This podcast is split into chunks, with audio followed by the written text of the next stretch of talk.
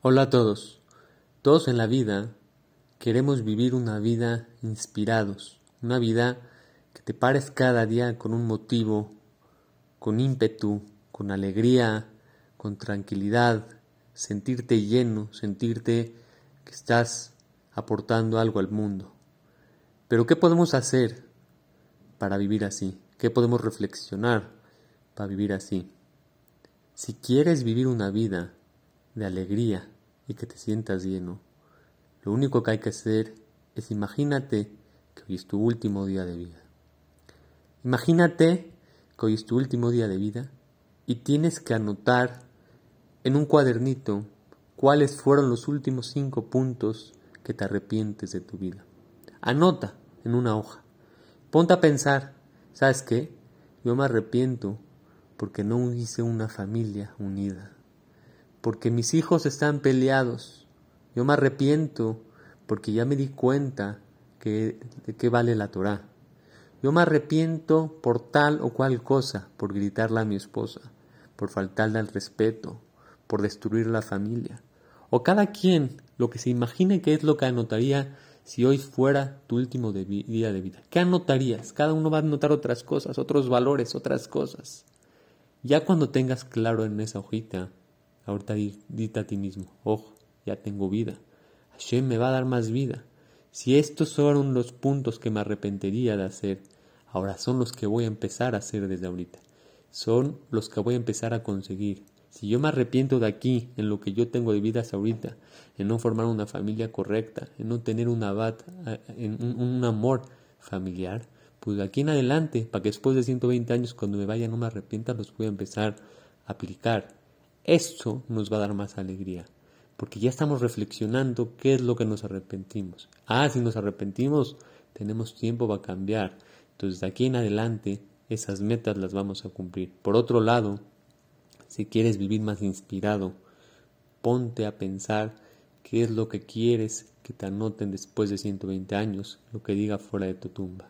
Como una vez escuché, me parece que pasó esta historia con Hamtusie, que llegó una persona, estaban en un sped de una persona, una persona tzadik, una persona admirable. Estaban diciendo de esta persona que falleció, mira qué buena persona, qué buena educación tenía, qué corazón de oro tenía esta persona. Y no solo eso, empezaron a decir, mira, qué familia dejó, qué unida familia, qué bonita, cada hijo mejor que el otro. No solo eso, mira qué responsable, qué amor a Shem le tenía esta persona.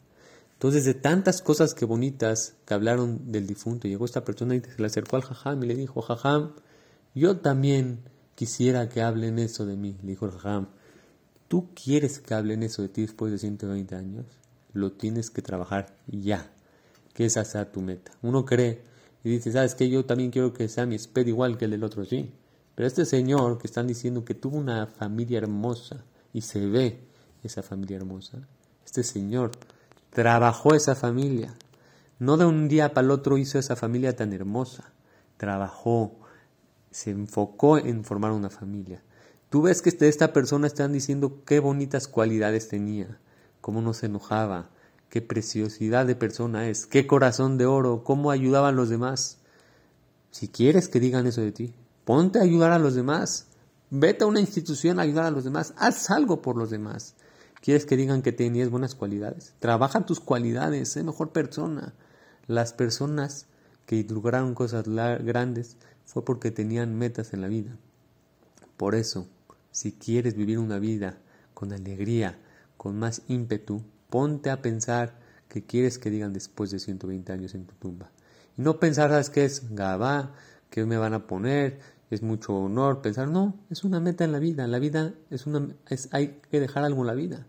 Si tú tienes como meta que digan algo bonito en ti, que digan, sabes que esta persona tenía buenas cualidades, esta persona dejó una buena familia, esta persona es admirable, pues ponte esas metas y empiezas a trabajar. Eso te va a dar más alegría, te va a dar más ímpetu en la vida, vas a amanecer con más ganas de crecer, con más ganas de aprovechar la vida, no vas a desaprovechar el tiempo en esta vida, porque tienes una misión.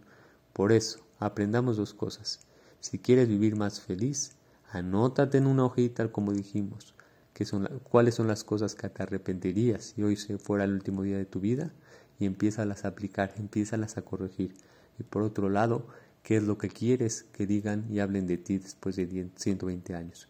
Cuando apliquemos estas dos cosas, vas a tener una vida de más simja, de más alegría, de más tranquilidad, te vas a sentir lleno, te vas a sentir contento y pleno, vas a sentir que estás aprovechando esta vida. Y Bezrat Hashem vas a tener Olam Por eso, ¿qué esperas? Analízate, sí, puede ser duro, puedes decir, no tengo tiempo, ¿cuándo voy a analizar esto? No, es que te dediques un día media hora, pongas puntos claros y esa media hora te va a cambiar la vida. Bezrat Hashem, que tengan todo lo mejor y mejor día.